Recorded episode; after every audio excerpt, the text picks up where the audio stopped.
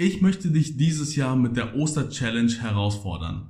Wenn du dieses Video nach Ostern schaust, dann kannst du es trotzdem ausprobieren, denn diese Challenge funktioniert an jedem anderen Tag im Jahr auch. Warum heißt sie denn dann Oster-Challenge und wie funktioniert sie? Und vor allem, warum solltest du sie ausprobieren?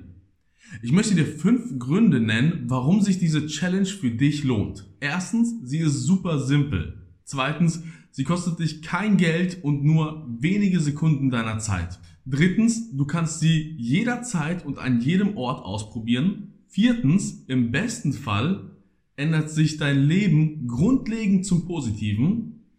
Und fünftens, im schlimmsten Fall passiert absolut gar nichts.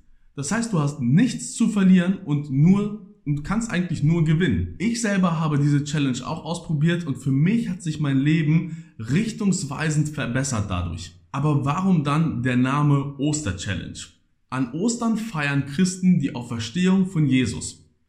Für Christen ist dieser Tag extrem wichtig, denn durch die Auferstehung Jesu beweist er, dass er Gott ist. Paulus sagt sogar, ohne die Auferstehung ist der gesamte Glaube wertlos. Mit anderen Worten, entweder ist Ostern Quatsch und die größte Verschwörung, die es jemals gab, oder sie ist wahr und das beste Fest der Menschheitsgeschichte.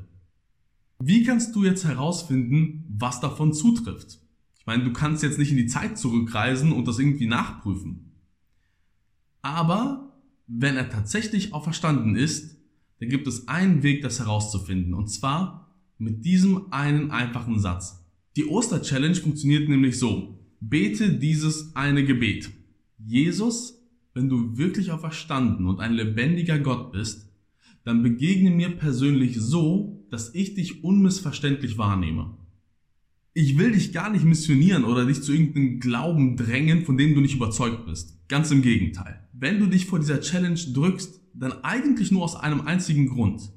Und zwar, weil du Angst hast, dass das Ergebnis dieser Challenge dein bisheriges Weltbild zerstören würde. Aber diese Angst ist völlig unbegründet. Schau mal, wenn dein Weltbild richtig ist oder zumindest nicht falscher als der Glaube an Jesus, dann passiert absolut gar nichts. Du hast also nichts zu verlieren. Wenn dein Weltbild aber falsch ist und dadurch zerstört wird, dass dir der lebendige Gott, dass Jesus, der Auferstandene, dir begegnet, dann ist es ja eigentlich das Beste, was dir passieren kann.